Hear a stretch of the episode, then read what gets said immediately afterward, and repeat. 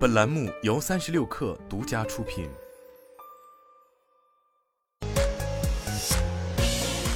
网络新商业领域全天最热消息，欢迎收听快讯不联播，我是金盛。阿里云智能 CTO 周敬仁在北京云峰会上宣布发布 ECS 企业级通用算力型 U 实力，价格对比上一代主售实力最高可下降百分之四十，同时推出对象存储预留空间产品，价格最多可降百分之七十。快手电商理想生活节收官达成 GMV 超十四亿，同比去年增长百分之四十一，品牌自播订单同比增长百分之一百七十五，个人护理、数码等细分赛道品牌 GMV 增速超十倍。韩国反垄断监管机构对谷歌罚款三千两百万美元。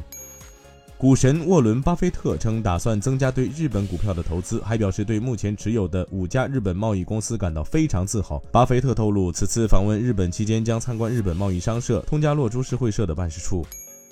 三星电子旗下三星显示器公司今天表示，已签署了向法拉利提供 OLED 显示面板的协议。两家公司在首尔以南八十三公里的峨山园区举行了谅解备忘录交换仪式，以供应汽车 OLED 面板，并帮助这家意大利豪华汽车制造商进行数字化转型。